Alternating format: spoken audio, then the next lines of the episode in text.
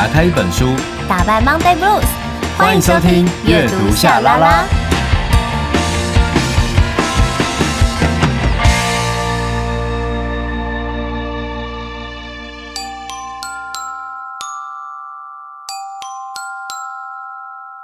欢迎来到秘密储藏室，我是大咪童，我是小咪明。有些秘密不说，久了会生病；有些话说出口，又怕会伤人。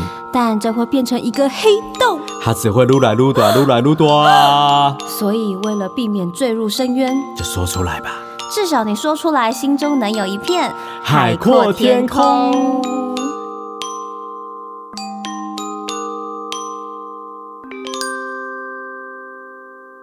欢迎收听，我差点要讲阅读夏拉拉。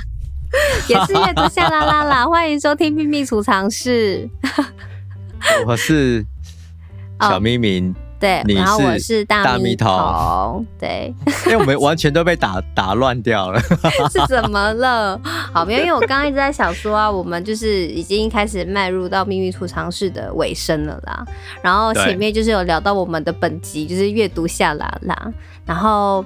希望大家可以就是好好的支持我们的节目，因为我们我跟夏明两个人啊，真的是很认真，就是在思考说，哎，如果到了下一次，比如说我们马上就要新的一年了嘛，然后还可以带给大家什么样的东西，然后我们还可以给大家什么样的单元，就是来跟大家分享阅读。所以拜托大家，就是好好支持我们的夏拉拉好吗？但也欢迎你，就是我们的这个秘密储藏室，总共有二十三个秘密。然后呢，就是如果你看到了这个秘密，它好像跟你听到的朋友的遭遇很像，那欢迎你可以帮我们把这个秘密的连结分享给他，然后让更多的人可以呃透过别人的故事，然后得到一点点的力量。没错，好。那我们现在直接来听听我们第二十二号档案。千万海景，磅礴景色，书本沿岸尊爵享受，尽在阅读下拉拉。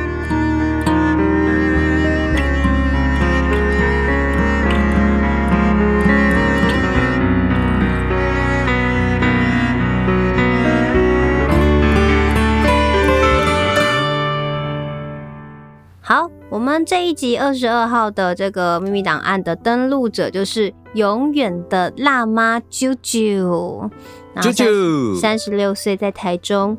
秘密呢，就是我有一个好朋友，是以前同事的老婆，因为缘分，从他交往到结婚生孩子，也一起经历过难过的事情，我们几乎无话不谈，但是却因为辣妈。误信了别人，所以就不小心伤害了他们。当事情发生的当下，我哭着，呃，道了一整晚的歉。最后，因为他先生不原谅，所以我们就断了这份情谊。事情虽然也已经过了一年了，但我现在还是想要好好的跟他说声对不起，因为我的疏忽让他难过。从来不觉得我们会有分开的一天。但还是希望他们夫妻都能好好的，一直都要幸福下去。这是我一直无法释怀的秘密。好哇，夏明听到的想法是。在讲这个秘密的同时，我们我做我的工作是在老公寓嘛，嗯，然后我的附近就传来了一大堆就是小朋友的尖叫声跟哦真的长辈在骂他的尖叫声，哦、真的觉得就突然间有一种哎、欸，这个这样的烦恼好世俗哦，就是 怎么刚好跟我们现在生活空间就搭配了起来，是不是？就搭配了起来这种感觉，因为我觉得呃，啾啾他分享的这个秘密的确是。对我来讲是比较少见的，就是、嗯、呃，因为可能有些关系，所以呃，朋友跟朋友之间，而且还是夫妻档的朋友，然后呃，就就可能就就必须要绝交了这样子。嗯、但是呃，他其实提到就是说，他的对方的先生不原谅嘛，嗯、所以等于他就必须要把这个交情给给剪断了。嗯，那我我说实话，其实有些时候事情发生了。那我们很抱歉，没有错。可是是对方必须决定他要不要走出这个情绪。所以可能呃对方他他老公他不他不愿意原谅你嘛，所以那也表示说他目前还在情绪当中，嗯，那你也只能够就是等待啊，直到有一天他自己也走出来了，觉得说哎、欸、OK 的啦，我们可以重新再呃我们可以有一些互动了，但是你得要把主控权交给对方，对啊，嗯，对，我觉得。有意识到说自己自己做不对事情，然后去道歉，我觉得是很好的事。但我的想法也跟夏明是一样的，就是毕竟我们伤害的是对方，那对方他不可能听了你的一句道歉，他可能心情就好了，就这是不太有可能的。所以对方其实是要花时间去慢慢的，就是说。消化这些伤痛。那以我自己的例子，嗯，我也有曾经就是我非常我觉得非常好的朋友，然后也是无话不谈。但是有一天他做了让我觉得我没有办法接受的事情，我觉得我被伤害到了，我就真的嗯没有办法跟他说像过去一样这么频繁的联系。结果我这朋友当然也是不断的跟我道歉啊，然后甚至也会觉得说我都已经道歉了，为什么不能跟以前一样这么好？我就觉得太强迫人了，就是你没有办法，就是说你跟你跟一个人道歉，然后我现在还在很震惊，你是我这么好的朋友，然后对我做这些事情，然后我我还没有说哇，把你什么脸书啊还是什么封锁，我也没有这样，我只是觉得我们可能要先放着，就是花一点时间，我们也冷静一下，因为当然你做这件事情，我很震惊，你对我做了这样的事情，但是。好吧，就看在过去我们所有的相处，我觉得你还是是一个好人。那就是基于我觉得我们过去那一段时间的相处，我相信你还是个好人，所以我没有把你给可能封锁或干嘛之类的。但也不代表你可以说哦，那我觉得为什么现在你都不会来我这边留言？如果我们现在真的是好朋友的话，就是你知道听到这个你会觉得。就是你要给我一点时间去消化啊！而且如果我真的不把你当朋友了，我可以就是你知道，完全想办法，就是我可能就不要联系了，或者是真的常常有可能甚至会有情绪上要口出恶言还是什么的，但其实也没有，只是我们大家都各自需要花一点时间去消化这件事情。所以时间是真的非常的重要。然后我觉得只要对方他可以感受到你的诚意。呃，就像现在时间过了过了一段时间，我我刚刚讲了我自己的例子，像现在我们还是哎、欸，就是有需要联络的时候，我们也还是好好的。虽然可能没有像以前这么会细聊自己这一阵子发生的事，可是可能就会、嗯、哦，偶尔看到彼此的消息，然后如果真的聊到了，还是会说啊，希望你可以一切都很好。然后他也会祝福我说：“啊，我也希望你音乐剧可能演出可以怎么样，可以很顺利。然后我也会支持，还是干嘛的。嗯”那我觉得现在这样就是大家在一个很舒服的状态，很舒服的距离，然后彼此的去释放我们对于对方的祝福跟友好，其实这样就是很棒。嗯、那等到时机、啊、时机对了，然后有一个更好的机会，然后两边又可以聚在一块的时候，那。可能就不会有那样子的一个问题了，对，所以啾啾就是你自己也要懂得去释怀，然后也要懂得就是说，如果你清楚的知道那个时候是你自己做不对事情，那 OK 我们反省，但是要给对方一个好的空间，然后自己也不断去学习，那慢慢的，我觉得一切都会明朗化，所以加油，好不好？而且也不要让自己。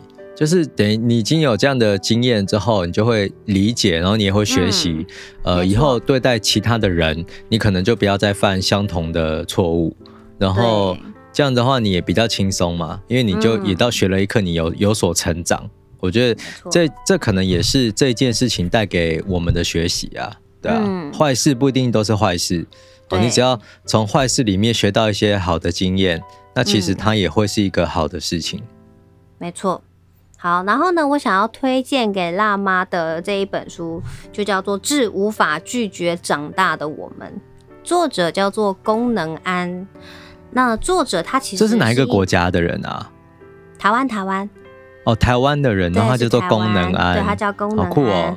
他他是一名演员，哦嗯、然后他呢就是有把这个小王子的故事有没有把它做成一个单人演说的剧场，叫做《地球人遇见小王子》，哦、然后从二零一六年巡回到现在，已经差不多有超过五百多的场次了。真假太厉害了吧？对啊，很厉害，而且观赏的对象从国中、高中、大学、社会人士不等，而且目前足迹还遍及台湾、中国、美国各地。哇哦，好厉害哦！功能安好厉害哦。对呀、啊，我等一下去追他的 IG 好了。我觉得可以，因为其实像在这一本书来跟大家聊聊哦，《致无法拒绝长大的我们》，他在讲什么呢？其实它里面就是有呃小王子的故事。但小王子的故事的之后，就会是他自己的散文的记事。对，这是我觉得还蛮棒的，因为其实像我们呃阅读小王子，其实每每一个阶段阅读感受都不一样，甚至有些时候你可能读了你也没什么感觉。嗯、可是呢，是因为他把它分分分了几个段落，那这个段落就包括比如说呃，就是如何遇到小王子的。就是第一段的故事，然后还有小王子可能就是到了各个星球，碰到的国王，碰到了谁，碰到了狐狸等等的，他把它分段，嗯、那分了这几个类别之后，后面又加了作者他个人的经历的叙述，嗯，那个感觉你会觉得哦，更明白原来小王子他讲的这件事情原来是什么，对，这蛮有趣的，然后。呃，我特别想要分享的这一篇呢，它主要就是在讲说，这个小王子的故事是从那个火车调度员，就是火车上、列车上的一个故事。嗯、然后他后面随之就是复，就是再继续叙述的，就是作者在叙述说，呃，其实呢，就是长大就是一件非常辛苦的事。如果可以当小王子，谁想要当奇怪的大人呢？你看，我们开始成长，我们就会有这些所谓的呃，就是人跟人之间的交流嘛，对不对？然后有时候在前面几篇，其实作者也有提到说话力量的强大，就是有时候人跟人之间就是会因为一句话、因为语言、因为说话而开始有隔阂，可能有争执，可能有误会。甚至是谣言，可是要怎么样去说这个话呢？我们又不能不说话，那万一理解错了呢？嗯、如果是理解的问题呢？好，所以就是在我们长大之后，我们要去懂得去辨识这些东西，对不对？嗯，还要控制自己说出来的话。所以你看，当大人多麻烦，而且多奇怪啊！然后很辛苦。对，然后在书里面，就是小王子他在这本呃小王小王子的童书，就这个故事当中，其实他会不断的，好像在宣告说，就作者就说，感觉好像不断在宣告我们的血液就是流动着许多大人因子，然后望着自己的 DNA 里面的事故，嗯、我们却无能为力，而且对于我们这些不能拒绝长大的，就是这些这些人。这是有多不公平啊！根本就没有人问过我们到底要不要长大啊，也没有问过我们想不想被社会化，嗯、也没有问我们愿不愿意加入这个金钱交易的世界。对，就是有很多是我们没有办法去拒绝的。我觉得这是蛮有趣的一个呃一个讨论。也就是说，嗯、平常我们可能不会去思考，哎，为什么一定要红红灯停绿灯行？为什么？我不能不要吗？就是有一些游戏的规则，你也可以不要啊，你就试试看啊。不是他的意思，说我可以别的颜色吗？就是说这些游戏规则是被别人给打造的，打造出这个世界，而我没有习惯的。嗯、对我，我们没有那个拒绝的，甚至不会这样去想，甚至不会去思考，说我我我要拒绝这件事情。对，那所以在这本书当中，这一篇他就特别提到说，你跟你我无法拒绝自己的长大。那读完了这本书，也不能停止我们继续为人生的下一站迷惘，或者让我们重返回到贴在玻璃窗上满心好奇的时光。所以我们还能做什么呢？也许我们什么也不用做，就这样的告诉自己，好好的继续下去。嗯，对啊。所以圣修伯里在书中用了他的篇章，就是提到了，他说辛苦了，当一位大人是件很不容易的事情。也许我们都曾经在某刻变得很奇怪，或是很可笑，但我们都很努力的走到今天了。所以，请不要被接下来的未知击退，因为我们从受惊的那一刻就已经获胜了。嗯，对，所以我觉得用这一句话也是想要分享给猪猪，就是或许在某一刻，我们在当时就就就是误信了别人，可能在那一个时刻，我们变得。变成了很奇怪的大人，甚至在最后，我们希望获得别人的谅解，但是在情绪上跟朋友之间的拉扯，你看到对方很难过、很生气，你能理解，但是你又觉得很受伤，可能这一切都让你觉得好辛苦。可是又看了一下啾啾的年纪也到三十六岁了，我相信你一定是花费了非常多的时间跟很多的努力走到现在的你，所以不要被未知击退。也不要因为这样子的一个关系，你可能会觉得从此之后，你好像总是在等待朋友的邀请。我觉得不见得要这样子去想，所以就是好好的加油啦，好不好？对啊，祝福你啊！就是，而且我很喜欢。啾啾他讲说，但还是希望他们夫妇都能好好的，对呀、啊，一直都要幸福下去。嗯，我觉得能够呃怀抱着这样的祝福，那终究会会带来更大更大的幸福吧。好，所以就是祝福你，啾啾。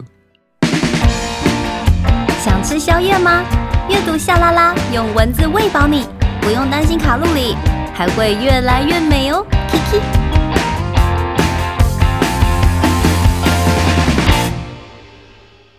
好，你现在收听的是阅读夏拉拉秘密储藏室单元。是的，然后我们第二十一号档案收录成功。哒哒哒！今天跟大家分享的这一本《是无法拒绝长大的我们》啊，就是蛮推荐大家阅读的。如果你觉得《小王子》你过去读过了，可是有读没有懂，那我觉得你可以跟着宫能安的这个，加上他自己亲身的一些故事、经历的故事，然后你可以更了解说，哦，《小王子》他原来到底讲的是什么。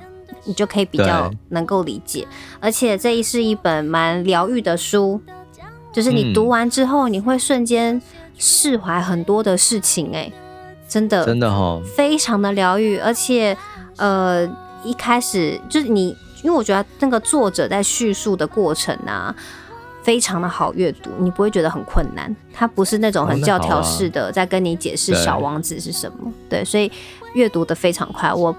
两个小时内就把一本书给看完了。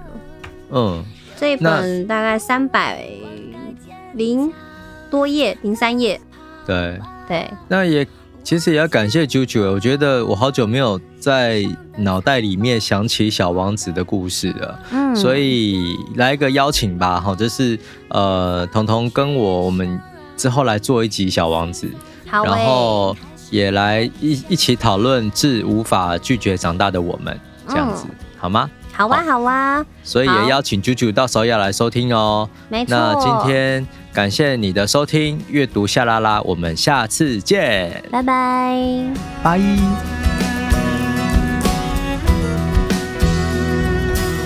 小时候闭上眼，吹着风，听着音乐，就是简单幸福，是吧？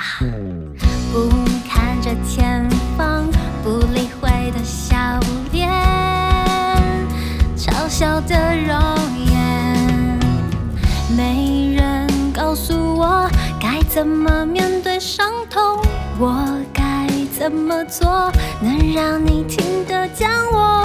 我想要写出对爱和自己的感受。